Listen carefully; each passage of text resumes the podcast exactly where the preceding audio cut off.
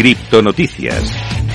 Empezamos a repasar toda la actualidad del mundo cripto y vamos a empezar por una empresa muy importante. Estamos hablando de Visa, que ha emitido más tokens digitales que tarjetas físicas. Ojo, según el gigante de los pagos, se han creado más de 4.000 millones de tokens a través del programa Visa, Visa Token Service, más que sus tarjetas físicas en circulación. La empresa duplicó la cantidad de tokens emitidos en todo el mundo en solo un año, lo que demuestra que la tecnología se ha adoptado cada vez más para los pagos digitales. Sobre este tema, el vicepresidente ejecutivo y CPO de Visa, Jack Forrester, destaca que la tokenización es un concepto simple pero efectivo del que Visa fue pionera. Además dice que ayuda a preservar y reducir los datos confidenciales de pago para prevenir el fraude y hacer que los pagos digitales sean más seguros. Además dice que el auge de emisores, adquirientes, comerciantes y consumidores confirma que el futuro del dinero solo puede ser digital y basado en la confianza. Es muy importante esta declaración de uno de los directivos de Visa. Vamos con la siguiente noticia del día. En este caso, te lo he comentado al principio, no todo está tan mal. Por ejemplo, el token Bond del ecosistema de Shiba Inu se ha disparado más de un 100%, ojo, en los últimos dos días. Como te cuento, en los últimos dos días, el token Bond, parte del ecosistema de Shiba Inu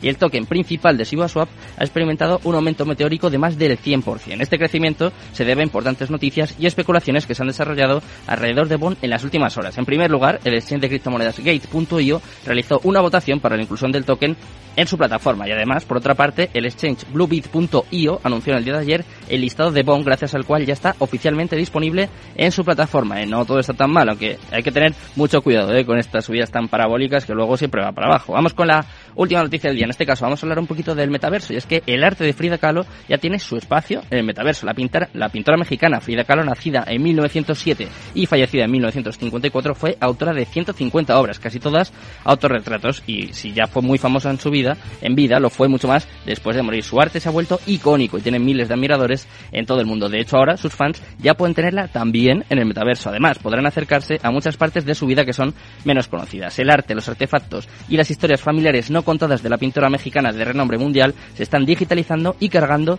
en el metaverso. Eh, está llevándose a cabo a través de la familia de la pintora que lanzó arte nunca antes visto y además recuerdos vinculados al artista en el metaverso. En el metaverso además de Decentraland. El contenido debutó en una exposición permanente durante la tercera semana de arte metaverso anual en Decentraland que se llevó a cabo del 24 al 28 de agosto. Bueno, ya sabes cómo está el mercado, sabes las noticias más importantes de las últimas horas. Vamos con dos, dos pedazos de entrevistas, ¿eh? Atento, quédate conmigo.